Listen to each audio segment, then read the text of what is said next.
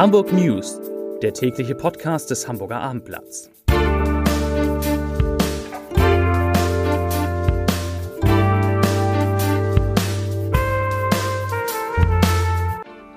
Herzlich willkommen. Mein Name ist Lars Heider und natürlich geht es auch in unserem täglichen Podcast, in unseren Hamburg News von heute vor allem um Corona. Was heißt vor allem? Es geht eigentlich nur um Corona und viele Hörerinnen und Hörer haben mich gefragt, ob wir beim Abendblatt nicht wie früher bei den Hamburg News am Anfang mal so drei kurze, schnelle Nachrichten machen könnten. Das können wir natürlich gern. Sie befassten sich allerdings auch wieder nur mit Corona. Es passiert einfach gerade nichts anderes. Aber hier sind drei schnelle Nachrichten in aller Kürze. Sind auch ein paar ganz gute dabei. Nachricht Nummer eins. Das ist eine gute Nachricht für alle Tennisfans. Denn das Tennisturnier am Roten Baum, das legendäre Turnier, darf darauf hoffen, dass es nach der selbstverordneten Pause der Tennisprofis im Juli das erste Turnier sein könnte, das dann wieder ausgetragen werden darf. Das hätte den großen Vorteil, dass bei diesem Turnier wahrscheinlich die gesamte Weltspitze zum allerersten Mal seit vielen Jahren antreten würde. Also die Hoffnung ist da, die Chancen liegen immerhin bei 60 Prozent. Das ist ja gar nicht so schlecht. Nachricht Nummer zwei, wichtig für alle, die im Hamburger Umland leben, die Baumärkte in Niedersachsen öffnen wieder.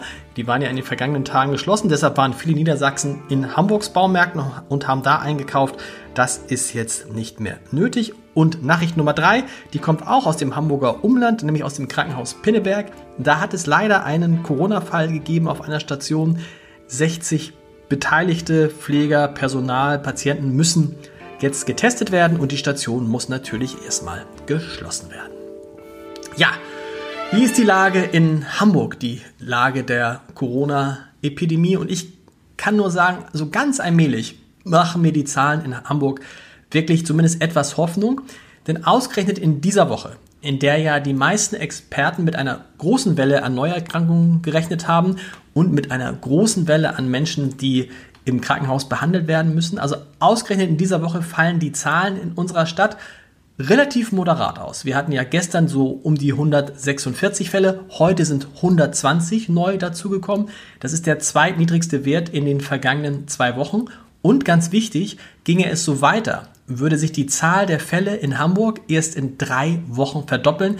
Das ist eine wichtige Zahl, denn diese Verdopplungszahl zeigt halt, wie schnell sich das Virus entwickelt.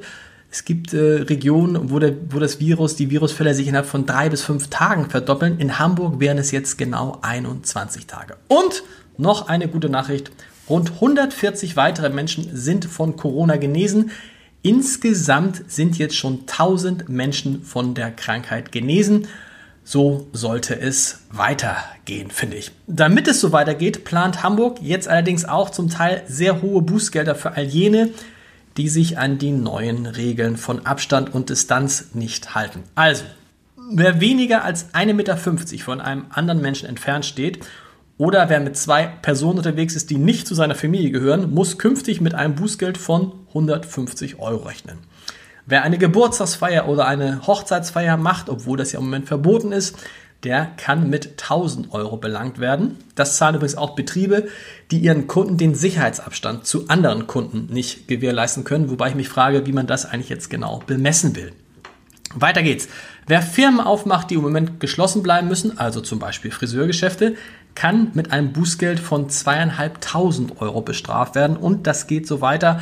Bei Mehrfachverstößen kann der Staat von dem betroffenen Bürger bis zu 25.000 Euro verlangen. Und ganz wichtig, liebe Eltern, liebe Kinder, auch das Betreten eines Spielplatzes ist bei Strafe verboten. Auch da kann man 150 Euro Bußgeld bekommen. Ich finde ja, dass unsere Demokratie durch dieses Bußgeldkatalog leider ein weiteres Stück autoritärer geworden ist, aber wahrscheinlich muss es so sein in diesen Zeiten, aber schön ist es natürlich nicht und verrückt, aber wahr.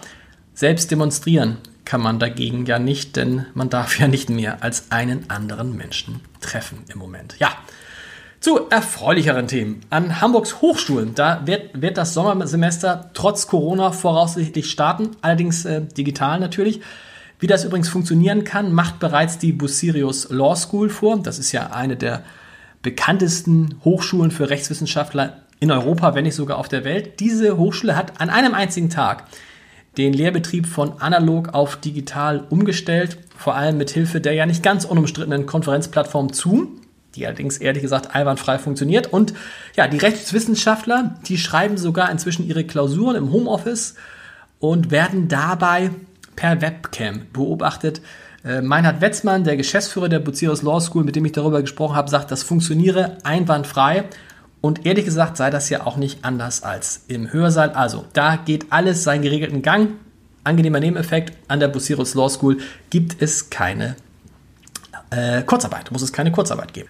Ja, die zweite Frage, die wir uns alle stellen, wie geht es mit der Kultur weiter? Und da haben wir heute mal nachgefragt, was denn eigentlich mit der Elbphilharmonie ist. Aus, aus der Elbphilharmonie wurden ja in den vergangenen Wochen bereits Konzerte gestreamt, ganz toll.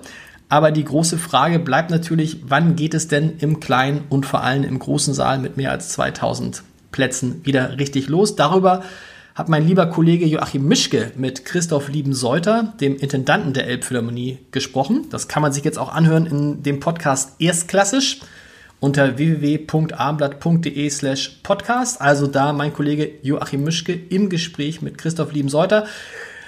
Der ist natürlich mit Prognosen, wann es in der Elbphilharmonie wieder richtig losgeht, zurückhaltend. Er sagt, Zitat, für den Mai würde ich nicht mehr viel wetten. Im Juni, im Juni wieder anfahren mit kleineren Seelen oder einer etwas geringeren Dichte im großen Saal vielleicht. Aber wie gesagt, es ist alles möglich. Vier Wochen, vier Monate oder noch länger. Man muss mit jeder Situation rechnen. Ja, so ist es wohl. Nicht rechnen, aber doch ein bisschen bang um ihr Hamburger Abitur müssen all die Schüler, die sich eigentlich in den nächsten Wochen im Fach Sport hatten prüfen lassen wollen, weil das angesichts der aktuellen Vorgaben nicht geht. Äh, wir erinnern uns, äh, Mindestabstand, nicht zu viele Leute auf einem Haufen, sollen die Schüler, die ihr Abitur bisher im Bereich Sport machen sollten, das nun im Fach Biologie machen. Und das finde ich, ist natürlich eine äh, Herausforderung, wenn ich an mein Abitur denke und mir vorstelle, statt meiner Sportnote wäre meine Bionote ins Abi-Zeugnis eingeflossen. Das ist keine schöne Vorstellung. Deshalb kann ich es auch verstehen, dass es natürlich jetzt Schüler geht, gibt, die dagegen vorgehen und auch prüfen lassen, ob das denn rechtens ist. Also ob man sich plötzlich statt im Fach Sport im Fach Biologie prüfen lassen kann. Ja, zum Abschluss noch eine, ja, fast schon, fast schon lustige, wenn es nicht so ernst wäre, Bundestagsdrucksache, die uns aufgefallen ist. Tatsächlich gibt es eine Bundestagsdrucksache aus dem Jahr 2012, also acht Jahre ist es her. Und womit hat sich diese Bundestagsdrucksache allen Ernstes beschäftigt? Sie hat sich damit beschäftigt, dass in Deutschland ein Virus aus der sogenannten SARS-Familie ausbrechen könnte. Und tatsächlich ist genau das, was gerade in Deutschland passiert und was auch weltweit passiert, in dieser Bundesdrucksache fast detailgenau beschrieben worden. Da heißt es nämlich, dass von einem chinesischen Wochenmarkt ausgehend sich ein Virus um die ganze Welt verbreitet. Ein Virus, das vor allem ältere Menschen betrifft, ähm, weniger jüngere Menschen. Ein Virus, das sich in Rekordzeit in allen Ländern der Welt verbreitet und gegen das die Bundesregierung mit nie gekannten Maßnahmen ähm, reagiert, nämlich unter anderem mit der Absage von Großveranstaltungen, aber auch mit dem Schließen von Schulen. Ja, die Schulschließungen werden uns in den nächsten Wochen sicherlich am meisten beschäftigen, denn nach wie vor ist ja nicht klar, ob Schüler sogenannte Superspreader sind. Das heißt, Schüler wären dann äh, Menschen, die die Viruserkrankung zwar nicht kommen, die aber unter allen verteilen oder ob sie das genau nicht sind. Also ob Schüler und kleine Kinder, Kita-Kinder den Virus einfach nicht bekommen und deshalb eigentlich auch im Moment ganz normal in Kitas oder Schulen betreut werden können. Das wird sich jetzt hoffentlich ähm, mit Hilfe von Studien in den nächsten ähm, Wochen klären. Ich selber wäre trotzdem sehr zurückhaltend, äh, was ein Schulstart im, ab dem am 20. April, nicht nur wegen dieses besonderen Datums, sondern am 20. April angeht. Ich glaube, das wird sich eher noch in den Mai verzögern. Wir brauchen, wie sagen es die Virologen, wir brauchen einfach alle Geduld. Und wir vom Hamburger Abendblatt helfen Ihnen natürlich, helfen euch natürlich durch diese schwere Zeit.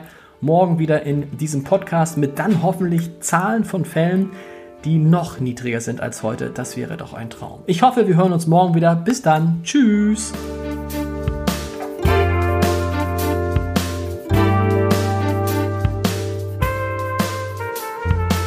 Weitere Podcasts vom Hamburger Abendblatt finden Sie auf abendblatt.de slash podcast.